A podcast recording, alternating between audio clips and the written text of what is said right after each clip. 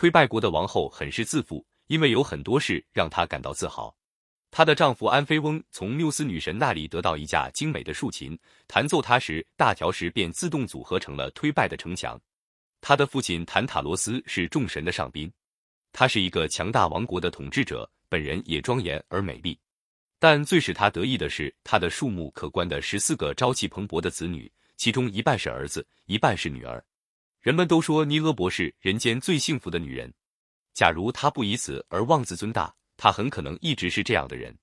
但是她的傲慢终于导致她的毁灭。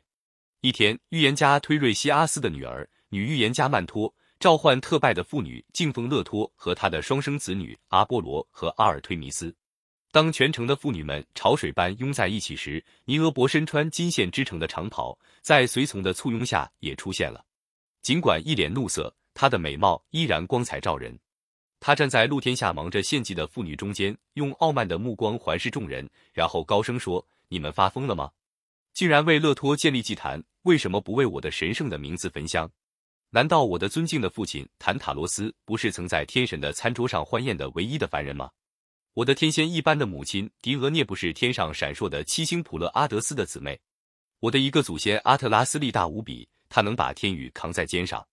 我的父亲的父亲宙斯，他是众神的君父，连佛律鬼亚的人民都服从我。卡德摩斯的城池，他的城墙都听命于我和我的丈夫。那城墙是在竖琴演奏声中自动砌起来的。宫殿的每间屋子里都摆满我的无价珍宝。此外，我有女神才配有的艳绝的面容。没有一个母亲能有我这么多的孩子：七个花一样美丽的女儿，七个健壮的儿子。不久以后，我还会有数目相等的女婿和儿媳。难道我没有理由在全城人中感到骄傲吗？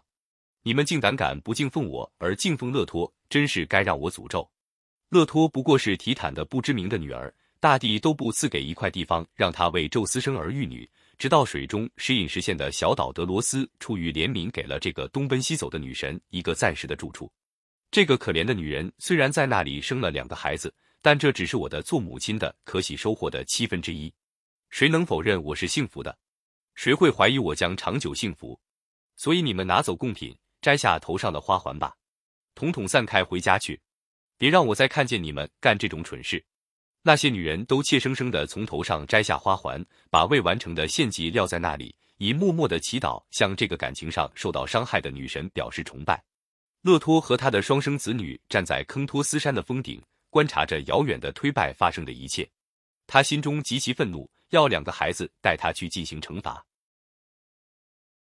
阿波罗兄妹二人当即身披白云，穿空而过，眨眼间就来到了卡德摩斯城市和堡垒的上空。城墙外边是一大片荒芜的田地，这里已规定不准再耕种，只供赛马赛车之用。安菲翁的七个儿子今天没事，正在这里一起嬉戏。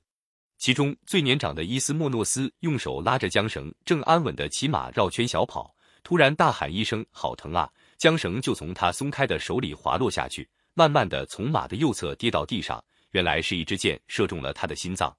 他的弟弟西皮罗斯听到空中频频传来剑灵的飞鸣，吓得赶忙拉紧缰绳，策马逃跑。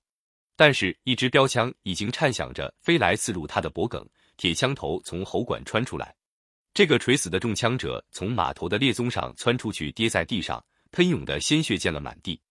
他们另外的两个弟弟正抱在一起决斗。这时，弓弦声重新响起，他们被一箭射穿。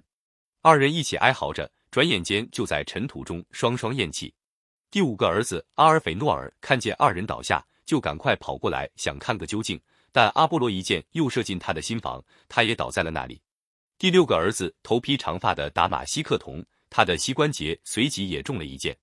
当他仰身往外拔那箭时，另一支箭嗖的从他张着的口射进来，一直戳到咽喉里，鲜血像喷泉一样从喉管溅得老高。最后的也是最小的儿子伊利俄纽斯，还是个孩子呢。他看见了这一切，便跪倒在地，张开两臂，祈祷道：“哦，所有的神明啊，请你们饶恕我吧！”听了这话，就连那残忍的射手也很感动，但是箭已射出，没法收回了。这孩子慢慢的倒下了，不过他死的时候看不出有多么重的伤，那支箭正好穿透他的心脏。不幸的消息很快就传遍了全城，孩子的父亲安菲翁听到这令人恐怖的噩耗，便一箭刺穿心脏自杀了。尼俄伯久久不能理解这可怕的事件，他不肯相信天上的神有特权，敢于这样做和能够这么做。但是很快他就不再怀疑这是真的了。哦，现在的尼俄伯和此前的尼俄伯是多么不同啊！在全城高势阔步，在别人看来是那样可怜。他跑到旷野里去，扑在那些僵冷的尸体上，最后一次亲吻他的每一个儿子。随后举起两只疲惫的手臂，对天高呼：“你就幸灾乐祸的看着我的不幸吧，就让你那愤怒的心得到满足吧，你这个残忍的勒托！这七个儿子的死将把我送进坟墓。你胜利了，专横的敌人。”这时，他的七个女儿也走来，站在死去的兄弟身旁，人人都穿着丧服，披散着长发。看见他们，尼俄伯惨白的脸上闪现一道希望的光。他朝天上嘲讽的瞥了一眼，说：“你是得胜者。不，即使我现在很不幸，我的孩子还是比幸福之中的你的孩子多。虽然我现在我死了，所有的儿子的孩子仍然占压倒的多数。”不想这句话刚说出口，就听到拉弓射箭的声音。还没等他们反应过来，七姐妹中的一个就突然用手捂住心窝，被一支戳进心底的箭射死了。尼俄伯的另一个女儿跑到不幸的母亲那里，想安慰她，但是一个隐蔽的创伤使她突然的弯下腰来，永远的失声不语了。第三个女儿刚要逃跑，也倒在了地下。又有几个女儿在俯身看顾他们死去的姐妹时，也倒下死去了。最后只剩下了最小的女儿。他躲到了母亲的怀里，藏在衣襟中，像幼小的孩子那样紧紧的偎依着。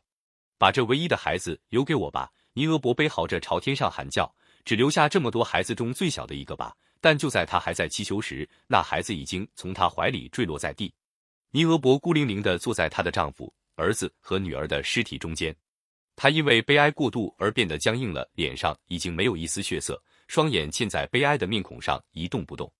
整个形象已失去生命，血液不再流，脉搏也消失了，除了眼泪，他已经没有生命了。眼泪总是不断的从那双化成岩石的眼睛里往外流。这时，一阵特大的暴风吹来，卷起这个石头人，越过大海，抛到尼俄伯的故乡吕迪亚的荒山野岭里，把他放在西皮罗斯的悬崖上。在这里，尼俄柏化为大理石的石像，牢牢的立在这座山的峰顶，直到今天仍然泪流不止。